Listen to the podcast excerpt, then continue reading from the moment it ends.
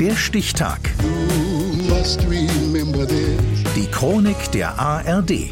10. Januar 1863. Heute vor 160 Jahren wurde die erste Untergrundbahn der Welt in Betrieb genommen in London. Michael Kruse. London, Mitte des 19. Jahrhunderts. Drei Millionen Menschen leben und arbeiten in der größten Stadt der Welt.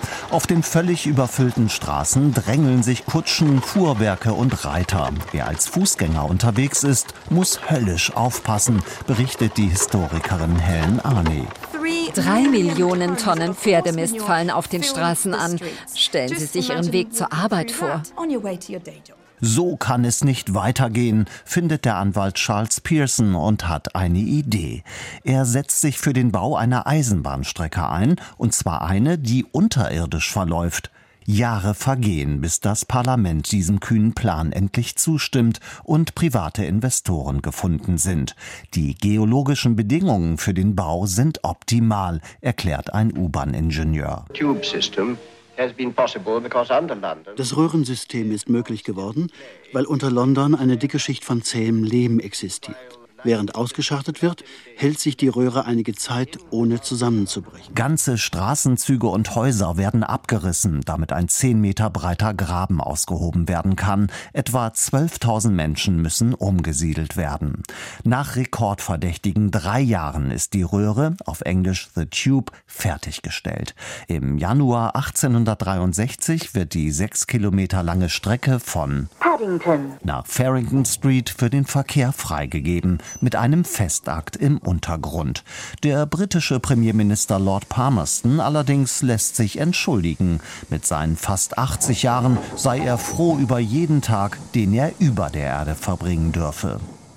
Fast 40.000 Menschen wollen am ersten Tag in den noch offenen Waggons mitfahren. Viele von ihnen sehen hinterher aus wie Schornsteinfeger, denn kleiner Schönheitsfehler, unter der Erde fahren Dampflokomotiven. Der Observer schreibt über die Premiere. Zwei Männer waren so stark von der verpesteten Luft beeinträchtigt, dass sie sofort in das University College Hospital gebracht werden mussten.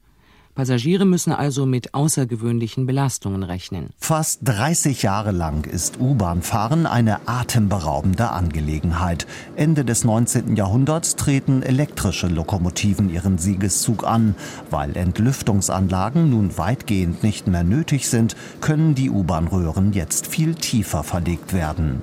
Über die Jahrzehnte kommen neue Strecken hinzu und Linien werden verlängert, wie zum Beispiel die Circle Line. Latest addition to London's underground system is the Central Line extension from Liverpool Street to Stratford.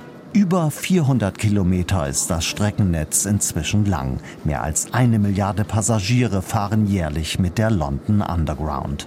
This is Marble Arch. In den Stationen und Zügen ist das Gedränge manchmal unerträglich, gerade so wie auf den Straßen Londons vor der feierlichen Eröffnung der ersten U-Bahn der Welt am 10. Januar 1863. Das war heute vor 160 Jahren. Der Stichtag. Die Chronik von ARD und Deutschlandfunk Kultur. Produziert von Radio Bremen.